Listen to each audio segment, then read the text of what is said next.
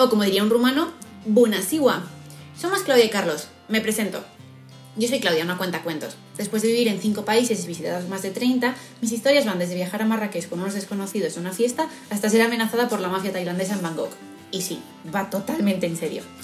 Vivo con una mochila, pequeña, siempre colgada al hombro, y el pasaporte impreso en mi ADN. Mi objetivo siempre ha sido probar cosas nuevas y poder compartir todas esas locas aventuras con cuanta más gente mejor. En mi maleta siempre vas a encontrar un trozo de pizza, cuatro libros, una camiseta blanca, una camiseta negra y una botella de agua vacía que, bueno, siempre intento rellenar en cualquier lado.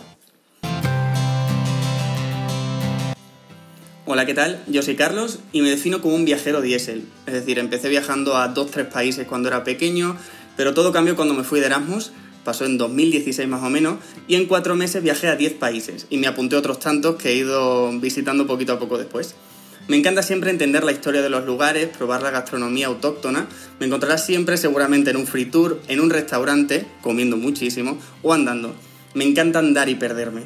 Nada te encuentra más que perderte andando por un sitio que no conoces. Así que lo mío son los mapas. A mí puedes preguntar cómo llegar a cualquier sitio y en un día te digo que soy capaz de encontrarme, ya sea andando, en metro o en autobús.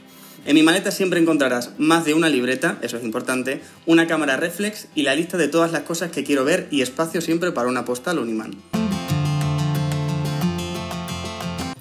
Y bueno, ahora que ya nos conoces, queríamos compartirte contigo que hemos creado el blog Cultura Panapo y este es nuestro nuevo programa Chanclas con calcetines. ¿Te imaginas por qué hemos decidido llamar así el programa? Pues bueno, porque como su nombre indica, este es un espacio donde viajar mientras escuchas la radio y empaparte de diferentes culturas del mundo. Hoy vamos a empezar con una canción para ir entrando en calor. La canción es Cum de Moi, y aunque es un grupo de Moldavia, el idioma en el que cantan es en rumano. Escúchala bien porque luego te contaremos de qué va la letra. Dentro música.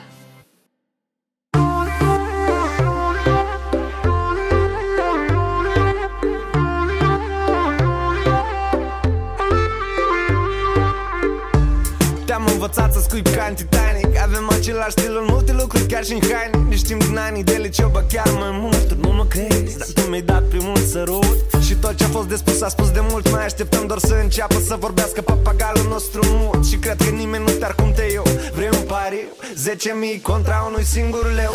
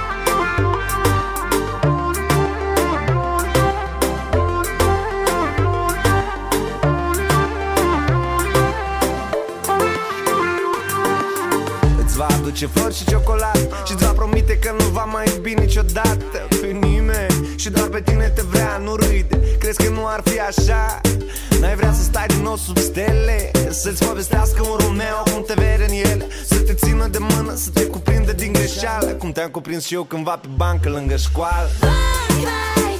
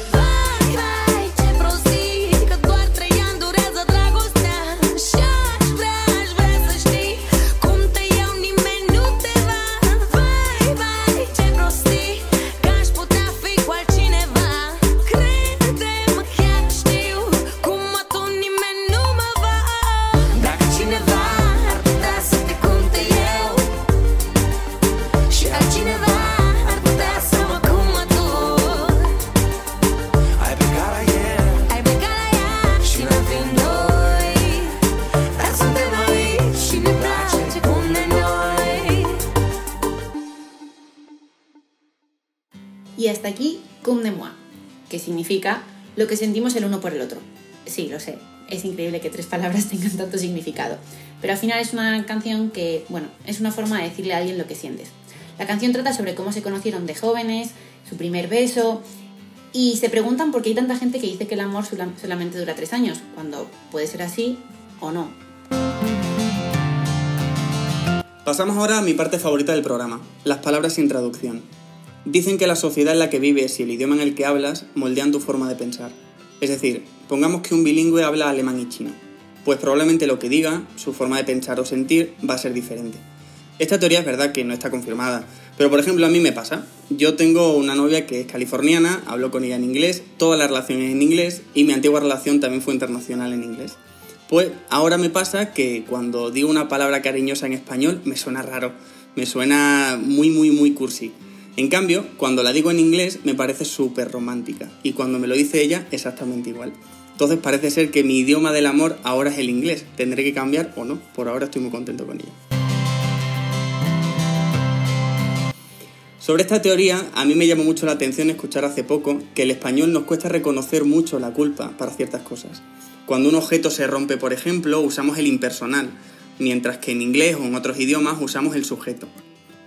En inglés dices, he roto el jarrón, y en español nos cuesta un poco más. Decimos siempre, no, se ha roto, no, me han suspendido, los profesores me tienen manía. Eh, no es verdad, lo has hecho tú. Pero bueno, vamos al grano. Yo te dejo algunas palabras con sus definiciones, a ver si en castellano necesitamos una igual. Spoiler, yo creo que sí. La primera es Itsuarpok. Proviene del, idioma inuit, que se habla en Alaska o en Estados Unidos en ciertas partes, y es el acto de salir continuamente para ver si alguien a quien esperas ha llegado ya. Esto también pasa mucho con Amazon, con, sobre todo con la casa del libro últimamente, que estoy pidiendo muchos libros, y es en ese momento, en ese momento de, pasión y de esperanza, estoy Itsuarpok. Yo salgo, miro por la mirilla, yo tengo en el portero automático una cámara y lo estoy mirando todo el rato y esperando a que llegue la carta que tanto deseo o el libro. La siguiente palabra es Borfreude. Seguramente la haya pronunciado mal, pero es que no he estudiado alemán nunca, lo siento. Es una palabra alemana que define el sentimiento de felicidad cuando anticipas placeres futuros. Por ejemplo, cuando es tu cumpleaños o está próximo y estás durante una semana pensando en la fiesta que harás o incluso cuando llamas a Uber Eats o a cualquier otra eh, aplicación de comida y ves la moto o ves la bicicleta y tú solo piensas en comerte ese pedazo de hamburguesa que va a llegar en 10 minutos. En ese momento sientes freude. Otra palabra que me gusta mucho, pero no creo que vaya a usar nunca en España, es poroncusema es una palabra del finés que significa la distancia que un reno puede recorrer sin descanso. ¿Sabéis qué es lo más curioso de esta palabra? Que realmente es una distancia concreta, es decir, se ha medido. Son 7 kilómetros para ser exactos. Ni siquiera sé si en España hay renos, a lo mejor en el norte, no creo. Pero podríamos usar esta palabra para los camellos de los Reyes Magos y hablar de todo el poroncusema que tienen que hacer la noche del 5 de enero. Teniendo en cuenta que hay más de 6.000 idiomas, deberíais sacar la libreta, sacar un boli, empezar a apuntar porque cada programa iremos sacando tres palabras nuevas.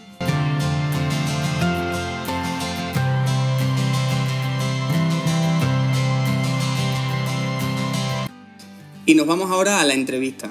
Es una entrevista que vamos a hacerlo a, nuestro estilo, el estilo panapo, el estilo chanclas con calcetines. En el programa de hoy vamos a invitar a, gente experta en la materia, a Fran de pero nada, nos le llamamos, nos dijo que tenía un problema con un ornitorrinco y que no, que no podía venir. También llamamos a Jesús Calleja, pero parece ser que estaba en un monte por ahí escalando, no sé qué movida. Así que por ahora, como todavía no tenemos acceso a ese tipo de personas, yo le voy a hacer la entrevista a Claudia, ya que se tiró ocho meses en Vietnam fue. Y, vamos a ver diferentes cosas, diferentes choques culturales, diferente cuánto tiempo estuvo, qué comida le gustó más Así que vamos a pasar a, todas las preguntas para que podáis saber mucho más sobre este país, mucho más sobre la experiencia de un español en este país. Y eh, vamos al lío.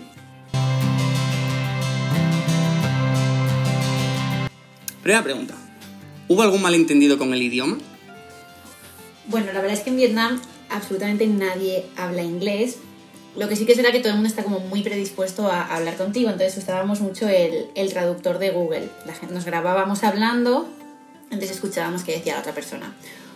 el mayor eh, malentendido que tuve una vez, eh, tuve un accidente de moto, entonces, bueno, eran las 7 de la mañana, yo estaba hecha un Cristo, llegaba tarde al trabajo, la moto estaba reventada. Fui, a, fui al taller y, bueno, como os digo, estaba con, con el traductor de, de Google y entonces, bueno, cuando el, el, mecánico me estaba contando cuál era el problema, entre una de las cosas que me dijo era que, que tenía que comprarme ropa nueva. Bueno, pues obviamente uh, me fui del mecánico sin hacerle mucho caso, muy enfadada porque es verdad, no tenía las mejores pintas del mundo, era muy temprano, pero oye, que era mi ropa. Así que nada, fui al trabajo y cuando le estuve contando a un, a un compañero vietnamita lo que me habían dicho de la ropa, me dijo que es que la traducción literal de la carcasa de plástico que recubre la moto lo llaman ropa. Entonces, ese hombre lo que me estaba diciendo era que por favor cambiara todo el cobertor de la moto porque lo había reventado con la caída y para nada hablaba de, del outfit de ese día. Bueno, a lo mejor te estaba enseñando también que, que te tuvieras que ir a Zara o al Zara vietnamita para poder adaptarte mucho más a la cultura. Puede ser. Un mecánico y, y modista. Vale, y, nada, ¿había alguna fiesta local así que te enamorase? ¿Algún, ¿Algún día especial que todos los vietnamitas salieran a la calle? Mi fiesta favorita se llama Tet, que es lo que la comparativa de lo que aquí sería la Navidad. Se celebra en febrero. Es una fiesta de unos 10 días, 2 semanas, y es mucho más loca que, que la Navidad aquí, porque bueno, ahí en Vietnam todo lo celebran a lo grande. Entonces, durante 10 días, literalmente todo está cerrado, absolutamente todo, y prácticamente todo el mundo se va de viaje. Entonces los aeropuertos están llenos, está... tienes que reservar hoteles y aviones con dos meses antes, si no, está imposible. Y sales a la calle y no hay nadie. Imagínate quedarte en las navidades en Madrid y, bueno, es un poco como en agosto. Que sales a la calle y no hay ni Dios, pues lo mismo, pero durante dos semanas. Ni siquiera puedes ir casi al supermercado, es una locura. Madre mía. Pues ahora tengo ganas de ir, sinceramente. Eso sí, tendré que, tendré que revisarlo y más ahora con el COVID. Y seguramente haya también eh, cuñados vietnamitas que, que hagan los mismos comentarios que aquí, seguro. ¿Qué es lo mejor y lo peor, que esa me interesa muchísimo más, que comiste? Pues lo mejor, sin duda, es un plato que, que se llama fobo, que es una especie de, como de sopa de fideos con, con carne en Vietnam y concretamente en Ho Chi Minh, un sitio que es como el sitio con el mejor fobo del país. Y es una locura porque hay decenas de decenas de mesas y, y todos los camareros el único plato que sirven es fobo. Entonces la gente se siente, coge un plato, se lo come corriendo y se va para dejar la mesa libre para otra persona. Está delicioso. Y lo peor que he comido, eh, hay una fiesta en Vietnam que se llama la fiesta de la luna, que es, es una fiesta donde se come un pastelito, el pastelito de la luna, como no, que solo se hace un día al año.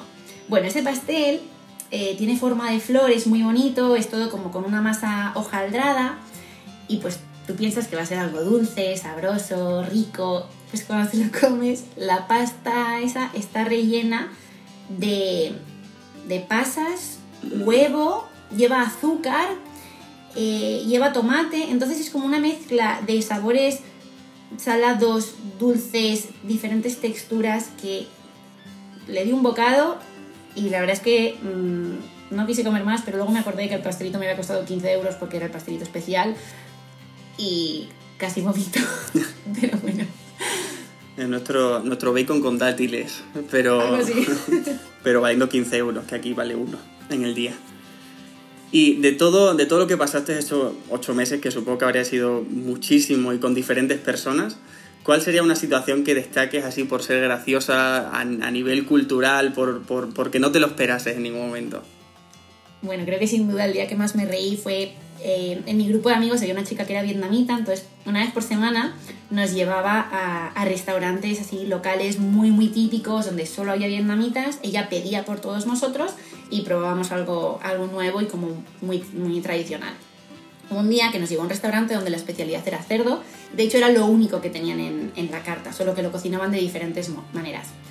Justo en nuestro grupo había un chico de, de Túnez, un chico musulmán, y claro, él nos dijo, oye, yo no puedo comer cerdo, pero bueno, os acompaño al restaurante, estoy con vosotros y cuando terminéis, pues nos vamos a un sitio cualquiera y, como yo algo. Total, que nos sentamos, la chica pidió cantidades indecentes de cerdo para todos nosotros y cuando llegaron los distintos platos, claro, eran como seis platos diferentes, pero todos ellos eran cerdo.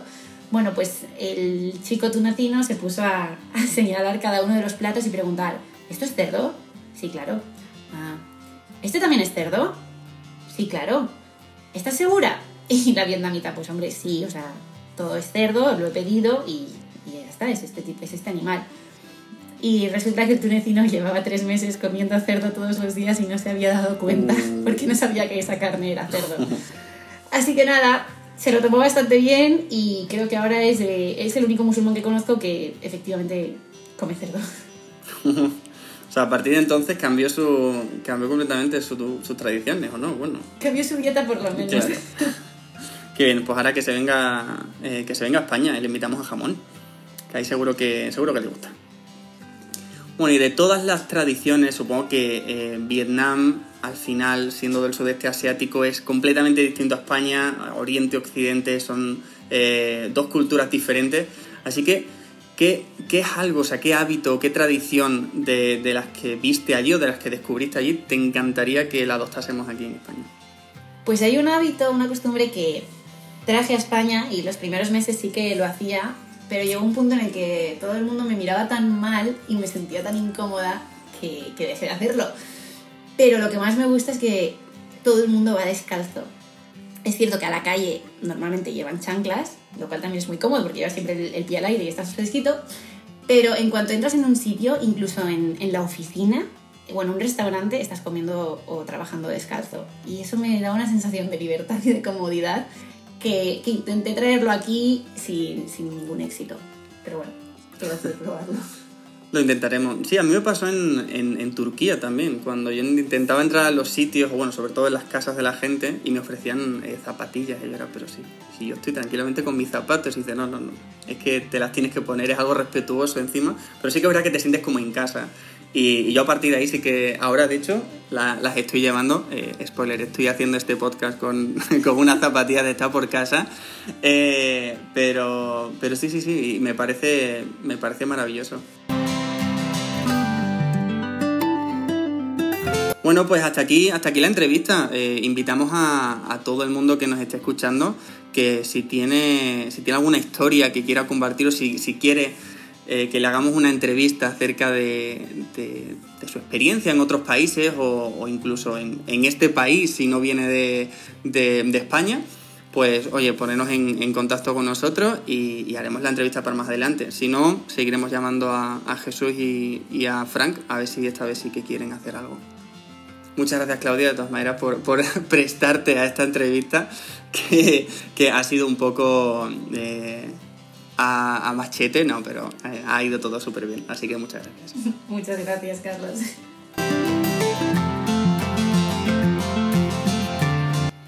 Y ahora ya, sí que sí, estamos llegando al final, porque bueno, como ya sabrás, lo bueno si breve, dos veces bueno.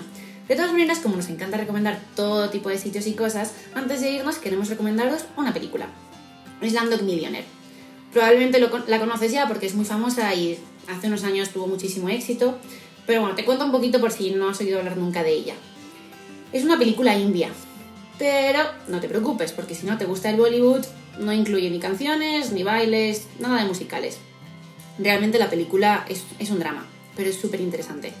Trata sobre un chico que se presenta al, al famoso programa de ¿Quién quiere ser millonario?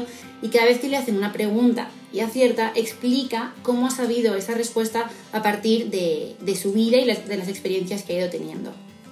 Así que bueno, si quieres saber cómo es la vida en India, cómo funcionan las castas, los distintos barrios, las diferencias que hay entre ricos y pobres, de verdad, esta peli te llamará muchísimo la atención y resolverá muchas de las preguntas que, que puedas tener sobre este país. Así que nada, como abrimos el programa con una canción, vamos a cerrarlo también con otra, solo que en este caso va a ser la banda sonora de la película, que estoy segura de que te va a encantar. Muchas gracias por escucharnos, nos vemos en el próximo programa. Adiós.